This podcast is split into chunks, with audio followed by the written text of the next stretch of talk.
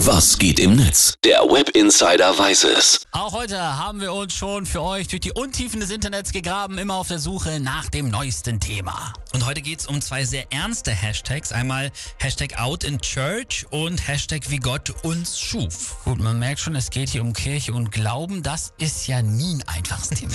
Das stimmt. Mit der Doku Wie Gott uns schuf hat die ARD jetzt eine Doku über Menschen rausgebracht, die im Dienst der Kirche stehen und gleichzeitig eigentlich Teil der LGBTQIA Plus Community sind.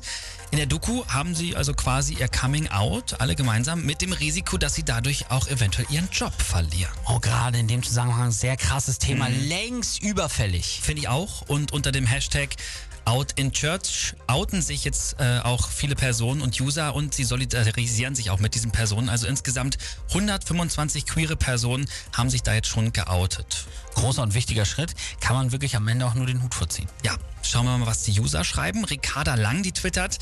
Ein Outing darf kein Kündigungsgrund sein. Großen Respekt an alle, die bei Out in Church mitmachen und sich für gleiche Rechte und Akzeptanz einsetzen. Spenglor schreibt, auch krass, dass sich jetzt mehr Menschen in der Kirche geoutet haben als im Profifußball. Das ist die nächste Baustelle. Absolut. Und Yannick March, der weist aber noch darauf hin, bevor hier jetzt irgendwer, irgendwem rät zu konvertieren oder auszutreten, hört den Betroffenen zu. Viele wollen ihre geistliche Heimat ja gar nicht verlassen, sondern einfach in ihr leben können.